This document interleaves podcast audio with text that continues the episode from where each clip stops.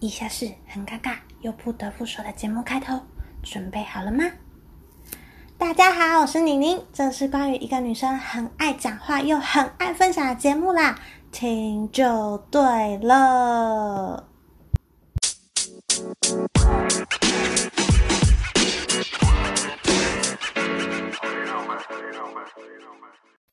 嗨嗨，欢迎回到 CNN 好奇妮妮的频道。上礼拜跟大家分享苏格兰玛丽的故事，然后有小粉丝跟我说有点复杂，吃不消，听了三次才听懂，哭哭。我会更努力，用比较简单的方式呈现给大家，好不好？好，那这礼拜呢，有说要分享英格兰伊丽莎白的故事嘛，那就先跟大家复习一下上礼拜说的。因为血统的关系呀、啊，照理来讲，英格兰女王的位置应该是马玛丽，而不是伊丽莎白。就这两个女王呢，为了领土，为了国家，为了宗教啊、苏格兰玛丽是天主教嘛，然后伊丽莎白是新教基督教。那总之呢，这两个女人斗了很久，最后就是双方。各退一步，妥协了，就是让玛丽生下了孩子詹姆士六世，成为两个国家的王。那苏格兰玛丽这一生最幸运的事情，我觉得大概就是她生了这个儿子吧。看她从小呢不能在自己家乡长大，然后长大之后背负的女王使命很重大，可是又内忧外患，很可怜，完全不省心。然后感情方面呢，一生换了三个老公，前两个都死掉了，一个病死，一个被杀死，然后最后一个是被逼婚这样。最后呢，再被自己的人民唾弃，逃去英格兰，再被囚禁起来，最后又被斩杀。好，用这种简单又快速的方式描述了一下玛丽的一生，顺便让大家回想一下，为什么我可以从玛丽聊到伊丽莎白。好，在讲伊丽莎白之前呢，先跟大家分享一个还蛮有趣的事情，就是呢，它是 BBC 调查出来呢，公认在英国人眼中，他是。最伟大的一百名英国人之中排名第七名的人，为什么呢？让我们继续听下去。好，那讲到这个排名呢，应该会有人跟我一样好奇，那前六名是谁？所以呢，我就有去查了一下，因为我看到这个资料的时候，我觉得嗯，前六名是谁？好好奇哦，然后就觉得还蛮值得分享的啦。第一名呢是丘吉尔，是二次大战的英国首相。然后第二个可能大家比较没有听过。然后他竟然排名第二，是一个工程师，他叫布鲁内尔。因为呢，他革命性的推动了英国的公共运输工具，还有一些现代工程，总之就是让整个英国境内就是发展的更快速的一个人，很重要的一个推手。那第三名呢，是美丽的戴安娜王妃。然后第四名是物竞天择的那个达尔文，那第五名是那个 Shakespeare 说的莎士比亚，然后第六名是被苹果砸到牛顿，那第七名之后就是我们的伊丽莎白啦。我觉得前六名都还蛮猛的，所以我觉得这个排名应该不是随便乱排的。好啦，这是题外话，我们赶快来认识伊丽莎白这个伟大的女王。关于她的故事呢，有两部电影可以看，第一部呢叫做《伊丽莎白》，嗯。然后第二部呢是他的续集，叫做《伊丽莎白黄金时代》。那第一部呢是在讲说他早年的生活，就是他呃还没登基前的一些故事。然后续集呢，就是在讲说她怎么巩固一个王朝，然后成为一个大家爱戴的女王。为了避免大家听到睡着又觉得很复杂呢，我们就跟着电影的切点嘛，再细分成上下两集。上次就有说嘛，英国很好玩，我想在这里多待两三个礼拜。现在看起来应该会待到一个月吧，对不对？呃，第一次是讲苏格兰的那个呃卫生棉免费供应法，然后再来就讲。呃，什么苏格兰玛丽，然后这次是讲伊丽莎白，然后下个礼拜又是讲伊丽莎白。你看来英国真的很好讲，这是一个充满文化的地方，好喜欢哦。好，那我要开始喽。伊丽莎白在当时呢，其实不是第一顺位的合法继承人，在她前面还有一个同父异母的姐姐。玛丽一世哦，又是玛丽，但是她跟苏格兰的那位是不同人。上礼拜有说嘛，就是英格兰跟苏格兰都有玛丽，然后重点是他们两位在历史上都是一个很重要的存在。好啦，不管，那我们先把故事呢拉回到他们上一代，就是他们的爸爸那一代开始讲起，也就是亨利八世。嗯，他的第一个小孩呢就是玛丽。然后第二个呢，就是伊丽莎白，她结前后呢结了六次婚，为了就是要生一个儿子成为继承人。然后就是因为这样呢，让原本信奉天主教的他跟当时的罗马教宗就是结仇，因为根据教义呢，国王不能再一直休了自己的妻子。那除此之外呢，亨利八世其实也早就看罗马教宗不爽，觉得林北就是国王，为什么你要管我这么多呢？这个不行，那个不行。所以从亨利八世开始，王室就一直很想要转换跑道，从旧教改成信奉新教。当然，这个其中有八十趴的原因，就是因为国王想要一直换老婆，然后想要生儿子这样。那因为就是他一直换。老婆嘛，所以他前面生下的孩子，通通都被下令说：“哎，你们没有王室的称号，然后连妻子都没有名分。”好，那最后呢，这个亨利八世到底有没有生下儿子呢？有的，他终于生了一个爱德华六世，不过他很早就死掉了，他执政了六年就英年早逝了。那他死后呢，也没有留在后代，因为他继承的时候只有九岁，他执政六年就死了，所以等于是他十五岁就死，他根本没办法生小孩。那他死掉之后呢，第一顺位的继承人当然就是英格兰的玛丽一世。结果呢，爱德华直接无视了这件事情，就是第一顺位或是第二顺位这件事情。第一个原因是因为，就是本来因为王位的事情，本来就不会说感情多好。那第二个原因是，玛丽一世是天主教，那爱德华呢很怕玛丽又让英格兰走回头回头路，所以呢，他就在死掉之前呢，就指定他的。王位要让给他的姑表侄女真格雷夫人。姑表侄女是三小呢？刚刚应该有人黑人问号吧？就是你姑姑的表侄女啊。简单来讲，就是远房亲戚，远到你都不知道怎么称呼他的亲戚，就是这样啦。好，那那个真格雷呢，继承了王位，谁会先跳脚呢？当然就是我们的玛丽呢，她就生气气了，所以她就发动了政变，杀了那个真格雷。然后自己成为了新女王，她一上任呢，就大肆的扑杀新教徒，然后下令放火，直接烧死三百个异教徒。所以呢，因为这件事情，就有一个血腥玛丽的封号。玛丽上位之后呢，她最害怕的事情就是不是事情，最害怕的一个人就是伊丽莎白，因为她是第二顺位的继承人，然后刚好她又是新教的拥护者。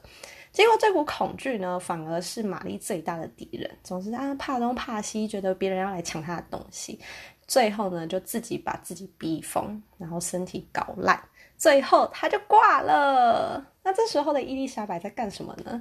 她正在享受晚年她没得享受的恋爱。还记得上礼拜有提到伊丽莎白的爱人罗伯特吗？本来要让罗伯特前往苏格兰通婚，然后这样他就可以掌握两个国家的那个罗伯特。那在伊丽莎白这部电影里面呢，就讲到他们的爱情故事。简单来说呢，就是在女生最脆弱的时候攻陷她的心房。当时呢，因为玛丽害怕伊丽莎白造反，所以就软禁了伊丽莎白。那罗伯特呢，就天天的陪她，陪到两情相悦这样。那玛丽呢，虽然很讨厌伊丽莎白，然后也很怕就是她夺取她的王位，可是她最后死了，还是把王位传给了她。当伊丽莎白上位的时候啊，英格兰是在一个非常糟糕的局面，就是一个内忧外患的情况。内部呢，是因为新旧教的冲突，所以导致他们的国力有点衰微。然后天主教的权臣呢，有一个叫做诺福克的，也早就想要这个王位，就一直虎视眈眈的看着伊丽莎白坐的位置。那外部呢，还有强国，呃，分别是西班牙跟法兰西，就是现在的法国，他们两个国家就很想要吃掉英格兰，所以呢，当时就只有一个解法，最好做法就是政治联姻。他只能选择西班牙人或是法兰西人，可是当时伊丽莎白只有二十岁，二十岁正是享受恋爱最美好的时光啊！他这么爱罗伯特，要他放弃爱情，他根本就做不到。那这时候呢，当伊丽莎白苦恼的时候，外部就有问题了，因为他们英格兰跟苏格兰的问题啊，跟法兰西有些争执，就是。呃，英格兰跟苏格兰本来就敌对嘛，英格兰想吃掉苏格兰，结果呢，法兰西还派兵去苏格兰那边，所以英格兰的人就生气气了，就觉得他们在挑衅英格兰的王权，所以满议会的权臣呢，就逼着伊丽莎白要出兵法兰西，但是伊丽莎白觉得现在这个状况还不用出兵啊，为什么要这么严重呢？然后结果陷入了一个议会跟君王。嗯，意见不同、不合的状态。最后呢，伊丽莎白刚上任嘛，敌不过眼前的未破，所以她同意了这场战争。这场战争的结果呢，就是英格兰全军覆没。原因是英格兰这次派出去的军队呢，大部分是由小朋友组成的，根本就是出去当炮灰的啊！所以这件事情就引发了大量的民怨。天主教的主教们呢，趁势就要求伊丽莎白要退位。其实这场战争呢，就根本就是天主教的阴谋。这是伊丽莎白上位以来呢，第一个最大的挫折。他觉得自己好像真的没办法胜任女王这个角色，所以呢，就在老爸的画像面前开始自甘堕落，开始嗯自暴自弃。但人啊，总是要经过一些大风大浪才会学会成长的吧。女王呢，终究是女王，她骨子里呢，还是有一股不愿服输的个性，所以呢，她就重新站了起来。这时候呢，法兰西那边就派了人过来施压，说只要伊丽莎白嫁给他们的人呢，他们就是可以停战。那伊丽莎白呢，就讲了一个缓兵之之计，就愿意见见他们推荐的这位安茹公爵。那同时呢，他也不想要嫁给他，就是只愿意见见这样。那为了天主教呢继续坑他，他决定重启了一个他老爸亨利八世在位时议会通过的宗教改革法案，叫做至尊法案。这个法案呢，是在说国王作为英国教会的首领，然后可以拥有各种神职和决定教义的权利。如果拒绝接受这个法案的人呢，都会以叛国罪处死。这就代表说，英国教会呢，不会再受罗马教皇控制，而是由国王控制。那应该会有人疑问说，他老爸在位的时候就已经通过了，为什么伊丽莎白上位的时候还要再通过一次呢？原因是伊丽莎白的上一任女王玛丽废了她。刚刚有讲到玛丽是旧教，所以她做了很多对旧教有利的决策，其中就包含了废除这个至尊法案。那这个至尊法案呢，要伊丽莎白在位的时候通过，其实不是一件很容易的事情，因为现在的情况呢，就是大家摆明了要她退位，但伊丽莎白没有别的选择。如果这个这个法案没有通过的话，他终究还是死路一条，所以他只能背水一战。那呢，他必须说服自己的议会。那电影有拍到，就是这个议会在讨论的这个过程。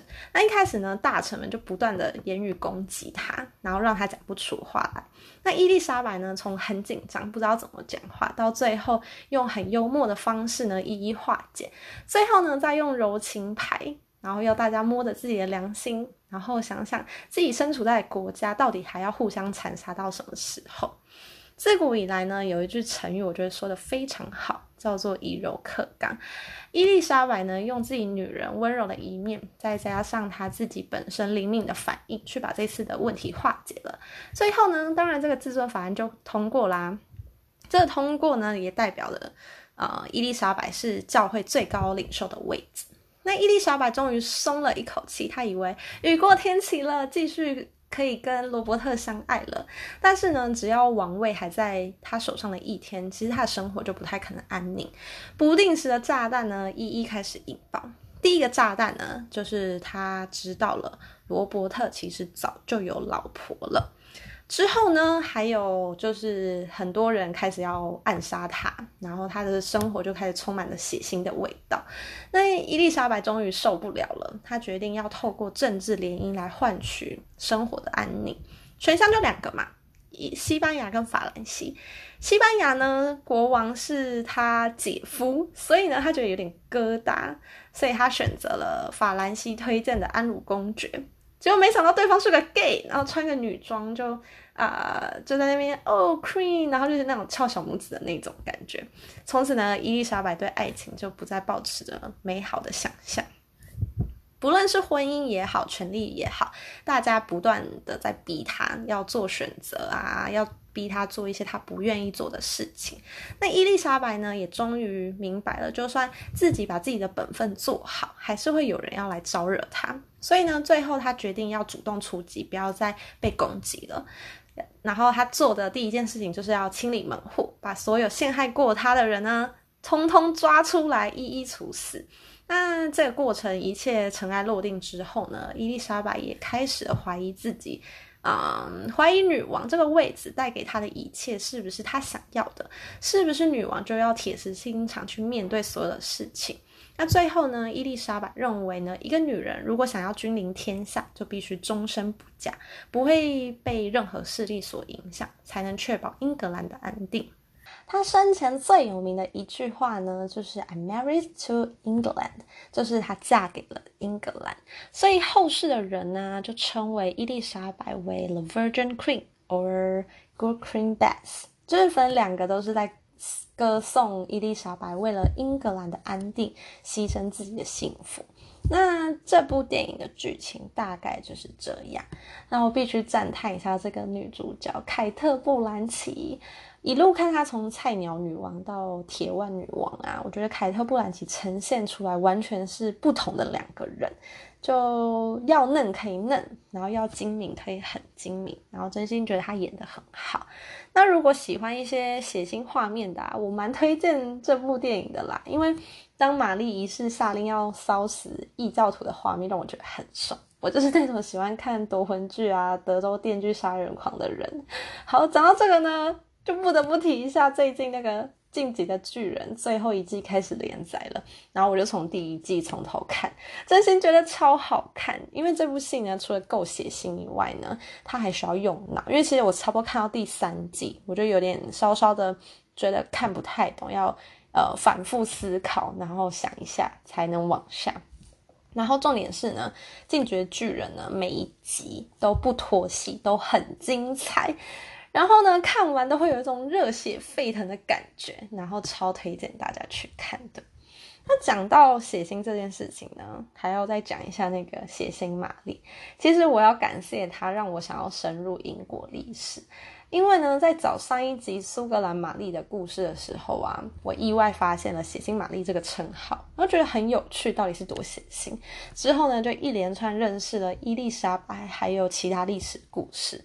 那真的觉得呢，每次做 podcast 主题的时候，到后面都会有一种挖到宝的感觉。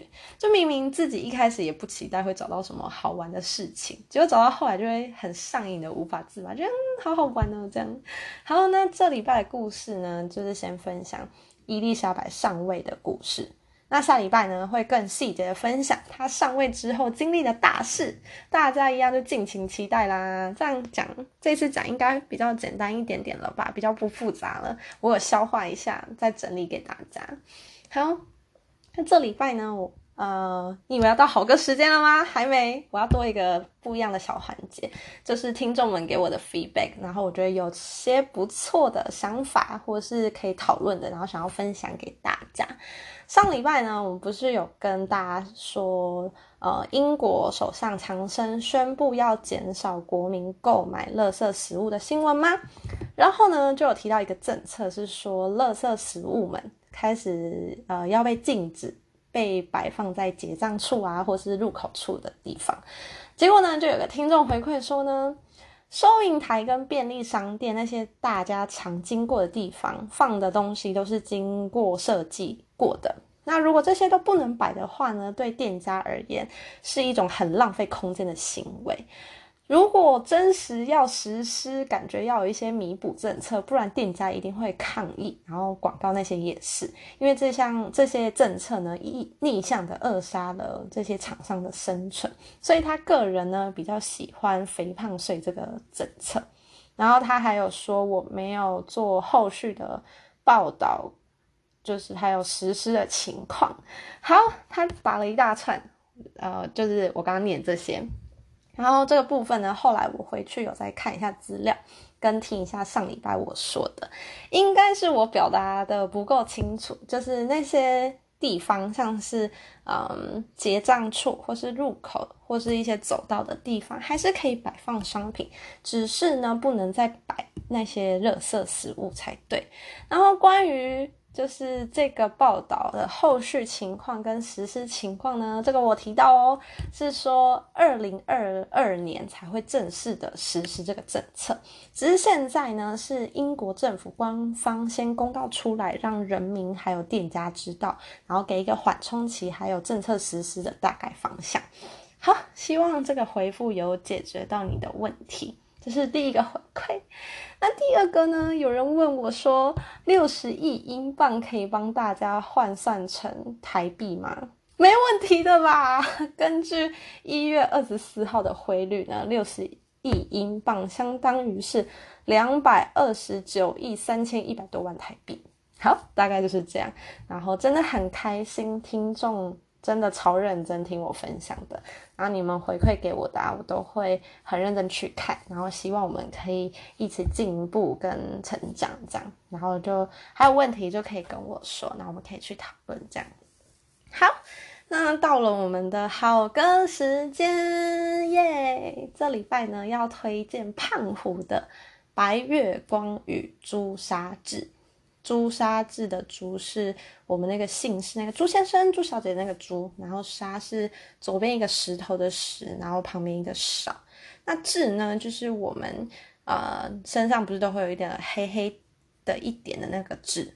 好，那这是抖音出来的音乐，一开始啊会点来听，就是觉得这个歌名很引人注目，完全不知道他要表达什么的一首。歌就点进去呢，一听也就是蛮喜欢的，因为它节奏蛮轻快，也蛮洗脑的。那白月光跟朱砂痣呢，到底是什么意思呢？因为我相信一首歌就是能当成歌名的，一定是有它的意思，所以我就去查了一下，它其实是网络用语。白月光呢，指的是对于自己很重要，但是却不属于自己的人事物。那朱砂痣呢，指的就是没有得到的爱情。那最早呢，这两个词是出现于张爱玲的小说。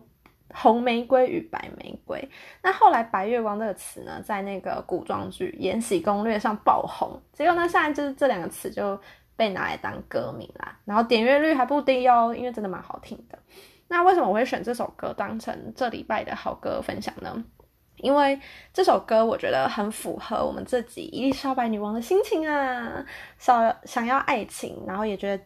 好像对自己蛮重要的，可是爱情终究是不属于自己，所以这首歌呢，就是要献给我们的伊丽莎白女王啦。好，那我们这一集就大概是这样啦。嗯，我们下礼拜再见喽，拜拜。光匆匆的跑，火焰化作雨摇摇，再无激荡的波涛，也从不在梦里飘摇。白月光在照耀。